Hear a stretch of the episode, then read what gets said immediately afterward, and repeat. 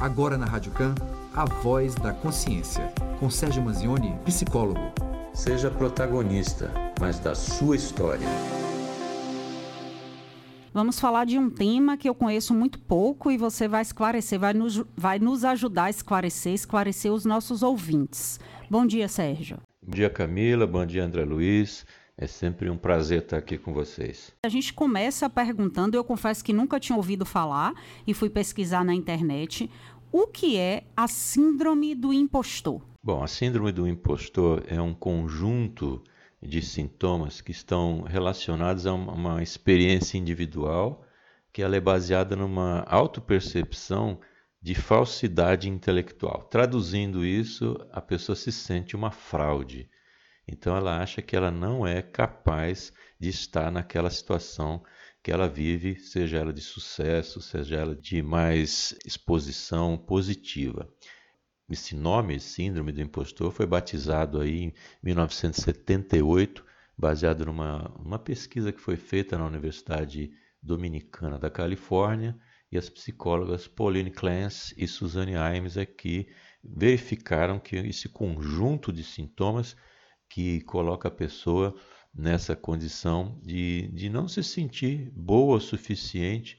Então ela, a pessoa vê resultados positivos, mas ela não se percebe dentro disso. Ela pensa que as suas conquistas são sempre fruto de sorte ou de qualquer outro elemento aí. Então o mérito nunca é da pessoa. Então se acontece alguma coisa boa, ela diz: "Não, isso aqui foi um foi dei sorte, não é, não, não é, não sou boa o suficiente para fazer isso". Ou então alguém que fez e ela aproveitou. Ou seja, se coloca sempre numa posição inferior e ela se considera um impostor. Às vezes a gente ouve esse nome, síndrome do impostor, que parece algo que vem de fora, né? Alguém dizendo para é, fulano é um impostor, mas não, não precisa ninguém de fora dizer isso não. A própria pessoa ela se coloca nesse papel de estar enganando os outros, de não ser boa o suficiente. E é interessante porque é, essa pesquisa que eu falei agora há pouco, ela indicou que 70% das pessoas, em algum momento da vida, no, no, trabalho, no ambiente de trabalho, ela se sente uma fraude. Em algum momento ela acha que não é boa o suficiente, acha que não vai dar conta. Então é algo que é bastante comum não é tão raro assim, 70%, né, indica a pesquisa. E ela é uma coisa interessante porque até grandes figuras públicas aí de sucesso, por, exemplo, Michelle Obama, o Neil Armstrong, o, o primeiro homem a botar o, o, pé na Lua, né, Tom Hanks, então gente de sucesso, de, de visibilidade, de competência incontestável, esse pessoal já se classificou como alguém inferior e, e já colocou, se colocou como tendo a síndrome do impostor em algum momento da, da vida aí. E também é bom já fazer uma ressalva que, que tanto faz. A síndrome pode aparecer tanto em homens quanto em mulheres, ela não faz distinção para isso aí não. É uma espécie de baixíssima autoestima. Bom dia, Sérgio. Bom dia, André Luiz. Sim, a, a baixa autoestima é um dos componentes que a gente pode considerar aí como um dos principais é, fatores né, que vão colocar essa pessoa nessa, nessa condição é, que é de sofrimento. Né? É um, uma posição é, bem ruim, porque a pessoa de fato ela sofre pelo que está acontecendo e a percepção que ela tem do que ela faz é que é muito ruim, ela se autodeprecia muito. Esses são os principais sinais, é isso? Os principais sinais são muitos. Eu vou até fazer aqui uma, uma leitura rápida do que seja, porque são muitos. Eu fiz até uma colinha para mim aqui. É, porque já vamos... duro com sua colinha. É, não, é porque é muita coisa para a gente não se perder, né? Então a gente pode dizer o seguinte, que a pessoa que se esforça demais o tempo todo, isso pode ser um sinal. Essa busca do perfeccionismo, medo de críticas, não acreditar nos elogios, acreditar que é inferior, acreditar sinceramente que é inferior, tentar agradar a todo mundo a todo tempo, é, também pode estar associado a ansiedade, estresse, cansaço mental e outros tipos de sofrimento. Veja que eu estou citando aqui são sinais da síndrome do impostor, mas também são sinais de outros tantos problemas. Então é preciso sempre ter uma avaliação profissional para a gente saber onde é que onde é que está andando. Outros sinais que também são importantes é esse sentimento de não pertencimento. Então, a pessoa acha que ela não merece estar onde ela está. Então, ela não se considera pertencente àquele local de trabalho, ou até no local de convívio social. Então, isso faz com que a pessoa, não se sentindo pertencente a um, um, grupo, a um local, ela se afasta dos grupos, o que pode isolar também desse convívio. A procrastinação também é um sinal, quer dizer, procrastinação é a pessoa empurrar para frente a decisão das coisas. Então, essa procrastinação vem de uma insegurança que a pessoa tem para executar uma tarefa. Então, ela tem medo de executar, ela empurra isso para frente. Então, ela tem certeza que não vai funcionar aquilo que ela está fazendo, então ela empurra. Agora, também precisa fazer uma ressalva aqui que a procrastinação ela pode ser sintoma e pode ser consequência de outros problemas também. Como falou aí o André Luiz, essa baixa autoestima, ela pode levar aí sim uma autossabotagem. Então a pessoa cria uns mecanismos próprios, até às vezes até inconscientes, para fugir de algumas experiências, porque ela não se sente segura para desempenhar um bom papel, então ela foge. Então isso faz com que ela possa perder boas oportunidades de emprego, boas oportunidades na vida. Depois, normalmente, ela se arrepende de não ter feito tal coisa, mas aí já foi. Né? Essa autodepreciação também é um sintoma. Então, a pessoa que fala mal de si mesma com muita frequência é um sinal importante, porque a, essas pessoas que têm a síndrome do impostor, ela tem uma tendência a gostar menos das suas características, das suas qualidades. E aí pode se tornar uma pessoa amargurada, uma pessoa tóxica, entre outras coisas. Um sinal também que é interessante, que é a ingratidão. Por que ingratidão? Porque como a pessoa não acredita, ela não aceita que ela é boa em alguma coisa, então ela não aceita os elogios que são feitos para ela. Então ela pode é, rechaçar esses elogios e fica aquela pessoa que pode ser considerada como ingrata. Porque, pô, a gente fala alguma coisa, mas ela nunca, é, nunca aceita, nunca considera que é para ela. Então ela acaba não apreciando qualquer tipo de elogio. E baseado também nessa autoestima baixa, tem uma autocrítica excessiva. Então a pessoa faz análise crítica de si mesmo o tempo todo e, e, e se coloca sempre na, na condição inferior. Veja que fazer uma análise crítica Fazer uma autocrítica é algo muito importante, porque a gente precisa saber eh, que caminho a gente está seguindo, se é um caminho que está bom, se não está. A gente usa como referência o meio social que a gente vive, as pessoas com quem a gente convive, então isso pode ser importante para a gente balizar nossas ações. Agora, quando essa autocrítica ela é excessiva, e aí começa até a perder um pouco de contato com a realidade, porque começa a encontrar é, explicações mirabolantes e pode não conseguir mais ver, até é, não conseguir mais nem aproveitar os percalços da vida aí, as lições, os problemas como, como coisas boas para a gente poder se acertar. Ou então, autocrítica é importante, mas quando ela é excessiva e fora da realidade também é algo ruim. Agora, eu poderia dizer que a principal característica, o principal sinal da síndrome do impostor é a comparação.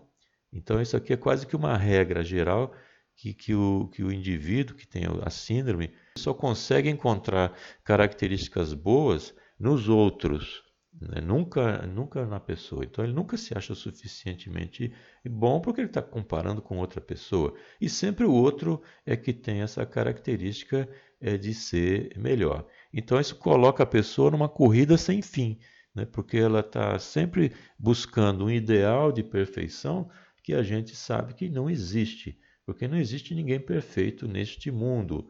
E isso é importante saber e é uma boa notícia também porque quando você considera que ninguém é perfeito e que você também não é perfeito, isso permite que você possa errar.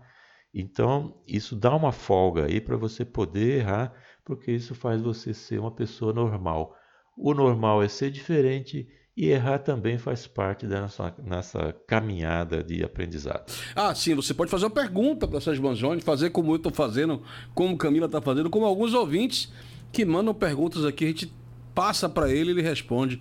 E Sérgio tem uma característica fundamental. Ele não foge de resposta. É, Sérgio, é o seguinte, é, em tempos de tanto positivismo, de tanta autoconfiança, que é o caso do século XXI, dos coaches e tal, etc. Não é, não é assim, não é meio estranho ou é, ou é absolutamente normal uma síndrome como essa se estabelecer em meio à sociedade? Não, é normal, porque é, você vê que os números são muito altos, né? 70% das pessoas em algum momento se sente uma fraude. A pessoa diz, pô, isso aqui não, eu não, não sou capaz de estar onde eu estou. É um sentimento é, legítimo, a pessoa se sente realmente assim.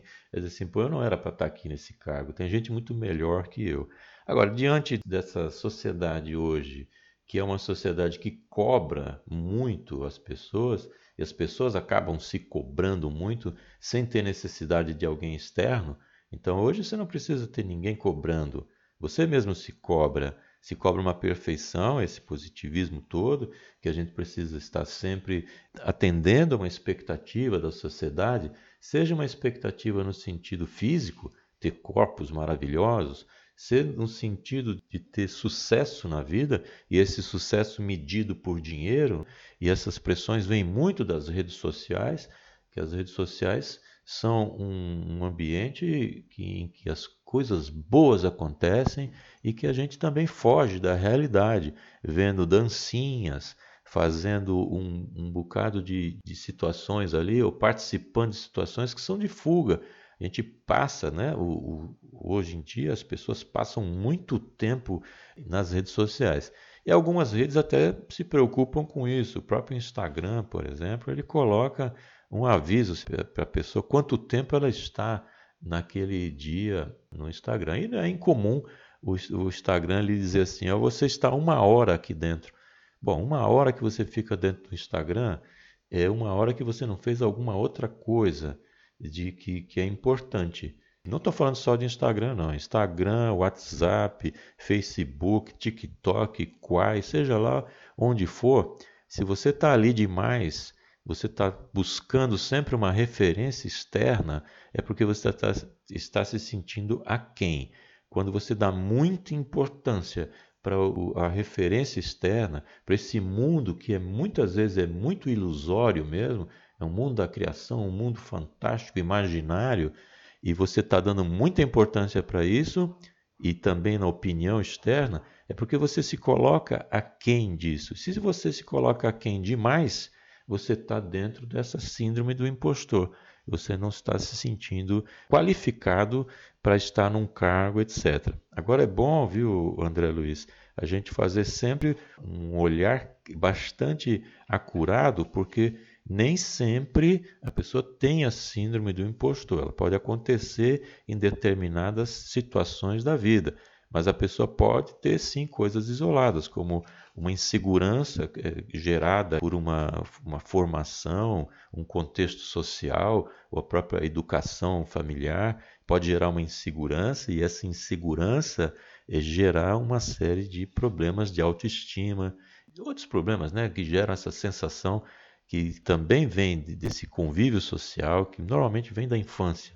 E principalmente os tímidos vão sofrer muito com isso, porque eles vão estar se colocando sempre fora da, daquele grupo, não, não tem esse pertencimento mesmo. Então é preciso tomar cuidado e aqueles que nos ouvem acabam se enquadrando nesses sintomas que a gente está falando aqui, mas o, o, ideal é você consultar um, um, profissional que vai identificar se você tem realmente uma síndrome do impostor ou se você tem outros problemas relacionados. De qualquer forma, não adianta ficar fazendo autoavaliação, porque se a pessoa tiver autocrítica, se ela fizer uma autoavaliação, ela vai se colocar para baixo.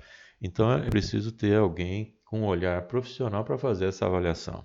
Quero também dizer o seguinte, para quem tem essas características, que é um problema de fato, mas ele tem tratamento. Então a pessoa pode se beneficiar de tratamento e ficar bem.